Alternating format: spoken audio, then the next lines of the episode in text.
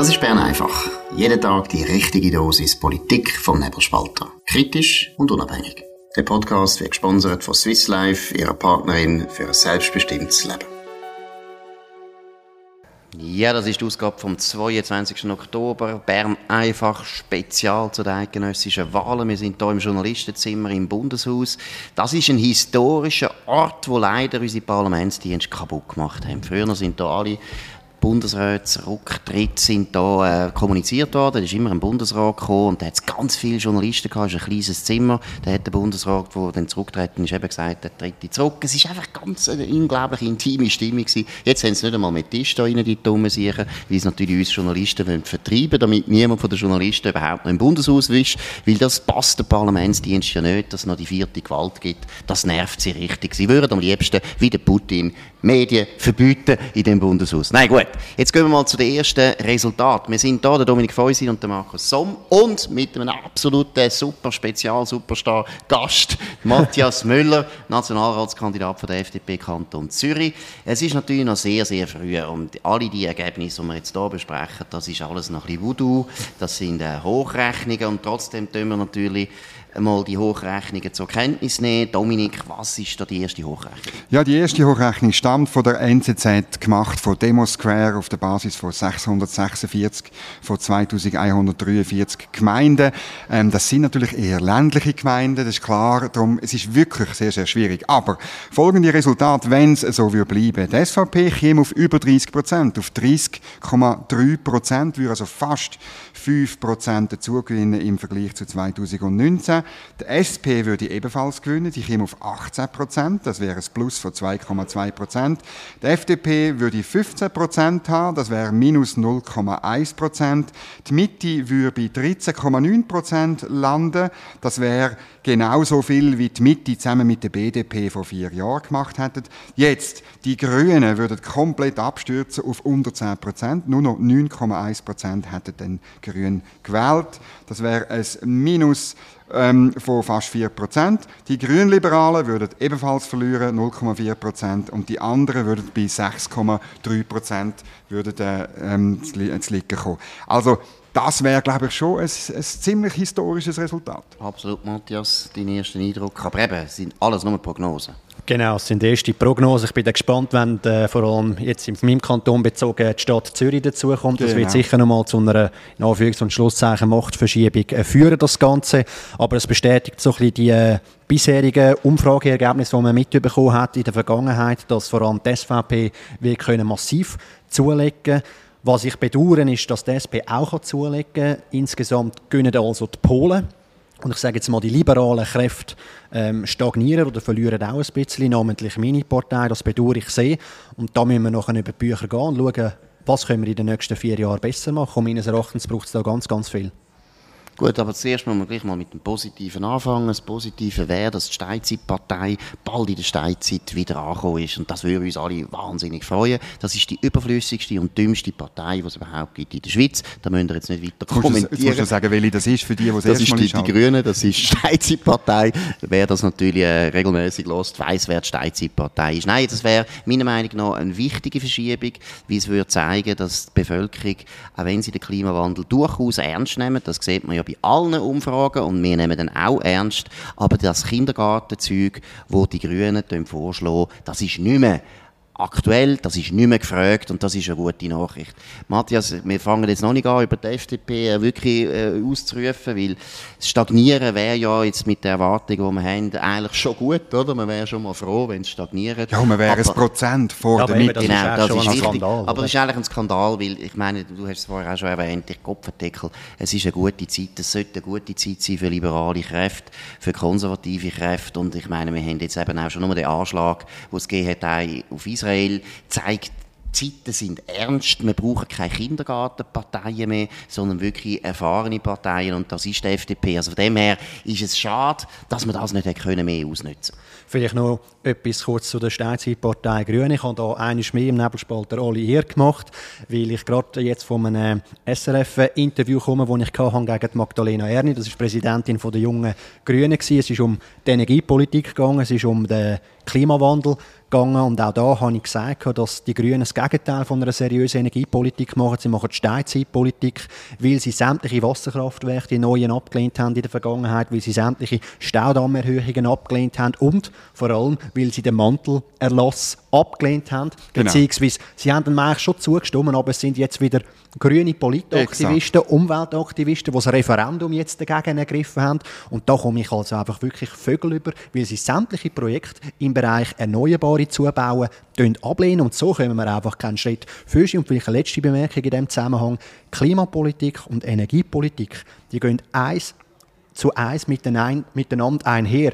Wir senken CO2-Emissionen absenken, das müssen wir weitermachen, aber wir müssen, wenn wir das Netto-Null-Ziel erreichen wollen, müssen wir auch versuchen, überschüssiges CO2 aus der Luft rauszufiltern. Das habe ich vor kurzem lesen da sind die gescheitsten Häuser in diesem Land wieder dran am Forschen, TTH. Aber was sagen die? Das braucht beträchtliche Ausmaß an Energie, um das zu bewerkstelligen. Das heisst, wir müssen Strom produzieren, Strom produzieren, Strom produzieren und zudem noch einmal sagen, Atom, Atom, Atom. Danke. Sehr, sehr gut. Sehr ähm, vielleicht die, gut, die ja. ersten Hochrechnungen aus Kantonen zeigen auch, wo die Grünen verlieren. Zum Beispiel ein Sitz in, im Kanton Thurgau, ein Sitz in Solothurn, hat man gehört. In Basel können sie wahrscheinlich halten, den grünen Sitz. Auch die Grünliberalen, dort geht der Verlust von Linksgrün vermutlich auf Kosten von der SP. Heißt jetzt ist auch das, sind alles Hochrechnungen. Auch in Graubünden verliert die SP möglicherweise einen Sitz. Der Sitz, der ja alle vier Jahre ein bisschen rumwackelt, äh, wo die SVP verloren hat, der könnte bei der SVP landen. Genau, vielleicht noch schnell ein paar Bemerkungen zu Basel. Das kennen wir ja auch noch gut, weil wir da beide, äh, wie soll man dem sagen, Jugendsünde. Wir sind mal verdammt worden, dort müssen jetzt arbeiten. Aber das ist schön gewesen, aber trotzdem kennen wir deswegen ja. Basel. Und ich meine, wenn man schaut bei den Hochrechnungen, oder? Die SP als stärkste Partei macht 30 Prozent. Das ist unglaublich viel. Das ist eine Hochburg von der SP. Sie haben aber nur noch einen Nationalrat. Das ist ja unglaublich, oder? Ja. Und sie müssen mit anderen kleinen Parteien da irgendwie sich arrangieren, wo einen Sitz machen, eigentlich auf ihre Kosten, oder? Und dann ist interessant, ich meine, da muss man es einfach mal sagen, die SP Basel-Stadt, da merkt man auch, wie Basel sich eigentlich aus der Eidgenossenschaft verabschiedet hat. Die richtig ehrgeizigen Leute in Basel, in der Politik, die wollen alle in den Regierungsrat, mhm. weil dort haben sie natürlich auch die Freunde, verdienen schön und können ein bisschen herrschen und ein bisschen genau. regieren, da machen sie gern. Die Eidgenossenschaft ist ihnen, Entschuldigung, mein French, scheißegal. Deshalb haben sie auch ganz schwache Kandidat. Ich meine, Sarah Weiss ist jetzt einfach nicht eine wahnsinnig unglaublich starke Persönlichkeit gewesen. Und, äh, und, äh, und der andere Vertreter von der SP ist auch nicht wahnsinnig aufgefallen. Früher noch hat die SP Basel-Stadt wirklich Leute wie Helmut Hubacher geschickt, ein, ein, ein Mivil, ein, ein, ein, äh, der, wie hat der geheißen, der, der Gerwig geschickt. Genau. Das sind alles Berühmte in der ganzen Schweiz, angesehene Nationalräte gewesen. Jetzt haben wir da nur noch aus Basel ein einziger Nationalrat. Ist eigentlich aus Sicht jetzt auch von der SP ein trauriges Kapitel. Das ist, ein, das ist ein so. Und es hat einerseits natürlich mit dem Proporz zu aber du hast es richtig gesagt, mit der Kultur in Basel.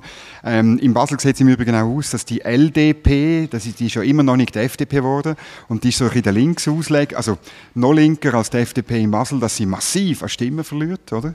Ähm, und ähm, die Grünliberalen sich können halten. Es ist schon ein komplett anderer äh, Kosmos, glaube ich. Wir müssen jetzt aber noch ein bisschen über glaub, Ständeratswahlen in Zürich reden, oder? Genau, da haben wir erst die Ergebnisse und die, die kann ich auch. Auch interessant. Dominik, du musst schnell referieren. Also es ist äh, eine Hochrechnung ähm, äh, vom äh, Tagesanzeiger.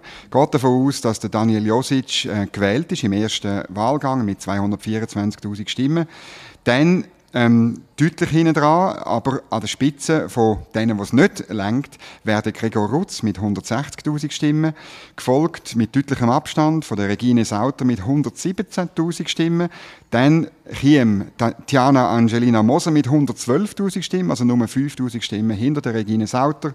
Dann wieder eine deutliche Lücke und überraschend, nicht irgendwie der Philipp Kutter, wie viele Umfragen vorausgesagt haben, sondern der Daniel Leupi mit 81.000 Stimmen. Erst dann der Philipp Kutter mit 63.000 Stimmen, dann der Nick Gucker mit 34.000 Stimmen deutlich abgeschlagen. Was sagt uns das Resultat? Matthias, wie würdest du das einschätzen? Ja, es spricht eine spannende Ausgangslage für den zweiten Wahlgang. Auch da, ich bedauere es, dass äh, die Regine Sauter nicht mehr Stimmen hat können machen. Vor allem finde ich jetzt den vorläufigen Zwischenstand, also vor allem die Differenz zwischen dem Rutz und ihr eklatant hoch hat jetzt äh, weniger gross eingeschätzt, dass die SVP mehr Stimmen wird machen. Das ist zu erwarten gewesen. Sie haben die deutlich größere Wählerbasis, aber ich habe gehofft, es äh, wird weniger. Ich hoffe, es wird auch noch tatsächlich weniger, aber äh, sein, ja. es wird spannende Gespräche noch im Nachgang zu den Wahlen geben zwischen diesen beiden Parteien und ich bin auch gespannt, äh, wie das rot-grüne Lager sich nachher wird äh, auf eine Person müssen festlegen und äh, nach dem bisherigen Ergebnis wird das wohl Diana Moser sein. Also ich muss sagen, man ist ja immer sehr vorsichtig, weil es sind eben erstens sind es noch Hochrechnungen, aber gleichzeitig muss ich sagen, wenn jetzt die Hochrechnung mehr oder weniger die Wahrheit wiedergeben dann sage ich jetzt schon voraus, dann wird Jana Moser Ständerätin. Weil dann glaube ich, selbst wenn jetzt angenommen, die SVP und die FDP können sich einigen auf einen Kandidat, zum Beispiel den Gregor Rutz, weil er natürlich viel mehr Stimmen gemacht hat. Selbst da, glaube ich, würde nicht lange wenn sich die ganze Linke würde auf Diana Moser verständigen was relativ wahrscheinlich ist. Weil Diana Moser hat also ein sehr gutes Ergebnis gemacht. Man muss sagen, wenn man schaut, die GLP ist also eine kleine Partei, trotz allem, hat sie ein wahnsinnig gutes Ergebnis Ja, die Frage ist ja, ob dann wirklich alle Linken überhaupt noch gehen, äh, wählen, weil ihren ist schon drin. Und ich muss ja schon sagen, ich meine, wenn der Kanton Zürich dann faktisch eine äh, doppelte linke Vertretung hat, und man muss einfach sehen, Diana Angelina Moser ist keine bürgerliche, ist auch nicht in der Mitte. Sie stimmt in, ich kann jetzt keine Zahlen, aber gefühlt 98 Prozent. Gefühlt 8, genau, 98 Prozent stimmt sie mit links-grün. Also das ist klar. Und das müssen wir sich schon, auch die Wirtschaftsverbände müssen sich wirklich überlegen, was sie machen. Ich meine, Zürich kann nicht eine, eine, eine gemeinsame links-grüne Stimme haben. Das geht eigentlich für die Schweiz und für den Kanton vor allem. Geht ja, und das ist also, wir müssen auch sehen, Kanton Zürich ist der Wirtschaftsmotor ja, von der Schweiz, oder? Und wenn der doppellinks äh, genau. regiert wird oder vertreten sie im Ständerat, dann ist das wohl auch nicht repräsentativ im Übrigen äh, für den Kanton, wo vermutlich immer noch über 50 Prozent bürgerlich ähm, ja, gewählt wird am Schluss. Und ich hoffe, es wird den bürgerlichen Parteien gelingen, sich auf eine Person am Schluss zu einigen, die mehrheitsfähig wird sein. Ja, aber selbst, da hast du recht, aber selbst wenn das geschafft wird, ist es dann immer noch sehr schwierig, weil Dominik, du hast recht, oder? Ob jetzt die SP-Wähler noch schaurig gehen wählen, kann man sich fragen, aber normalerweise sind halt linke Wähler sehr viel disziplinierter als die bürgerlichen Wähler. Und von dem her würde ich jetzt behaupten, falls man sich könnte einigen auf Moser, das ist auch noch ein Falls, weil die GLP ist nicht ganz beliebt bei der SP und bei den Grünen, das stimmt, ja. oder? Sie ist nicht so beliebt. Aber wenn man sich einigt, dann finde ich, es für die Bürgerlichen richtig mhm. schwierig. Ähm, wie sehen ihr, oder der Daniel Leupi macht ein gutes Resultat, das heißt in Zürich immer, er sei eh nur antreten, weil er will Stadtpräsident werden. Äh, das heißt, man, muss man damit rechnen, dass er zurückzieht? Ich glaube, es kommt wirklich darauf an, wie die Grünen insgesamt werden abschneiden, wenn es mhm. tatsächlich zu dem Zusammenbruch kommt, wo jetzt da prognostiziert wird in diesen Hochrechnungen. Glaube ich, wird er zurückziehen zugunsten von der GLP, weil GLP ist natürlich eine Absplitterung von der Grünen. Das wissen die Grünen, das weiß GLP. GLP weiß vermutlich auch, dass sie insgesamt noch die besseren Wahlchancen hätten als die Grünen alleine. Darum glaube ich, wird sich Grün zugunsten von der GLP zurückziehen. Wir wissen alle, GLP stimmt mindestens in drei Viertel von allen Fällen mit Rot-Grün zusammen. Also die SPler werden sicher Diana Moser unterstützen, wenn es zu einem Kampf käme. Mit dem Gregor Rutzi wäre auch noch eine Frau zusätzlicher Vorteil aus Sicht, gerade von Rot-Grün. Und darum wird es äh, die SVP in diesem Fall sehr schwierig haben. Die FDP wird die SVP sicher unterstützen, weil man eine Listenverbindung jetzt eingegangen ist. Aber ob es am Schluss wird länger, das kann ich heute nicht sagen. Eben, der Gregor Rutz hat jetzt 160'000 Stimmen nach der Hochrechnung. Das ist enorm viel, oder? Ob er die Differenz noch mal füllen mit der FDP ist sicher auf Blatt Papier realistisch, aber wie sie in der Realität mhm. aussieht dann am Schluss.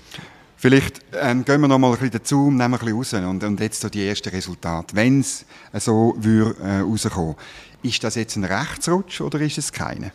das wäre ein eindeutiger Rechtsrutsch. Oder? Also wenn, wenn die Hochrechnungen nur annähernd stimmen, dann ist das eindeutig ein Rechtsruck, wenn die SVP so zuleitet. Und weil die SP ja auch zu einem grossen Teil eher profitiert von den Verlusten der Grünen. Genau. Während ich bei der SVP den Eindruck habe, das wird man dann wahrscheinlich sehen, das sind viele Nichtwähler die jetzt wählen sind. Oder? Und das hat man ja 2019 gesehen und auch gesagt, dass die SVP dort verloren hat, weil es die eigenen Leute nicht können mobilisieren konnten. Weil der ganze Klimasommer war so, gewesen, dass auch die eigenen Leute daheim geblieben sind. Und ich glaube, für die SVP-Wähler ist natürlich jetzt Zeit ganz klar auf eine Art günstig gewesen, oder? Zuwanderung ist ein Riesenthema jetzt in der Schweiz. Es ist einfach so, mir ist das auch wieder aufgefallen. Ich bin noch ein paar Tage im Wallis und habe dort jemanden kennengelernt, der bei der SP ist, wo ja. eine SP-Kantonalpartei gegründet hat und wo mir gesagt hat, und das habe ich wirklich auch verrückt gefunden, gesagt, ja, die SP hat gar keine Lösung zur Zuwanderung, wir wollen jetzt ein Papier ausarbeiten, sogar bei der SP. Also in der SP Wallis, wo das Papier zur Zuwanderung Nein, nicht SP ah. Wallis, ich kann jetzt nicht sagen, welcher Kanton, aber ist ja gleich. Gut, aber, aber, auf aber du merkst einfach, sobald, sogar in der SP ist das Bewusstsein gross, dass Zuwanderung ein Riesenproblem ist und dass wir über das reden müssen. Und da hat die SVP wahnsinnig jetzt auch geholfen, weil alle anderen Parteien haben es nicht anschauen oder? und haben wieder gesagt, nein, nein, wir tun jetzt wieder mal einfach das aussitzen und dann die SVP soll ein bisschen blöd täubeln, wir überleben die Wahlen schon. Wenn das jetzt so rauskommt, wie es jetzt rauskommen würde, mit diesen Hochrechnungen, finde ich wirklich, dann muss man diesen Parteien, und das sind jetzt also vor allem die Mitte und auch die FDP, müssen wir einen Vorwurf machen, wie sie eigentlich die Stimmung im Land völlig falsch gelesen haben. Also eben, ich betrachte das auch mit ganz gemischten Gefühlen. Auf der einen Seite finde ich, ist es gut, haben wir einen Rechtsrutsch in Anführungs- und Schlusszeichen, weil wir müssen wegkommen von der rot-grünen Politik, die wir jetzt in den letzten vier Jahren Das ist ja völlig ausgeufert.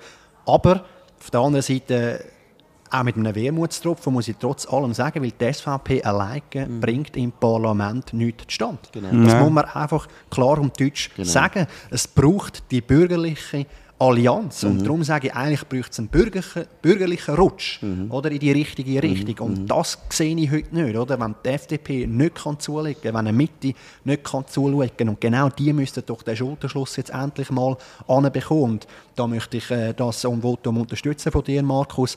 Die SVP hat sicher ihre Aufzüge gemacht. Die haben die Leute an die Turnen geholt. Und da muss die FDP besser werden. Wir müssen Inhalt und Grenzen von unserem politischen Programm besser definieren und wir müssen vor allem unsere inhaltlichen Punkte besser an die Leute anbringen. Ja, und sie müssen einfach, die FDP muss eine Antwort geben auf die Zuwanderungsfrage. Das kann eine andere Antwort sein als die SVP, aber es muss eine sein, die zur Kenntnis nimmt, dass sehr vielen Leuten jetzt einfach zu viel ist. Das ist jetzt einfach der Punkt. Man kann nicht mehr nachbeten, was die Economy Suisse in seltener Weltfremdheit immer noch irgendwie immer wieder probiert. Ja, Personenfreizügigkeit brauchen wir halt, sonst gehen wir runter und so weiter. Da muss man ein bisschen differenzierter Vor allem glaube ich, vor allem glaube ich auch, dass die Lösung, die wir könnten vorschlagen, eine wäre, die überzeugt und wo mehrheitsfähig wäre. Weil wenn, man der, SVP, wenn man der SVP zulässt, dann sagt die, die Lösung liegt darin, indem man den Vertrag Ultima Ratio aufkündet.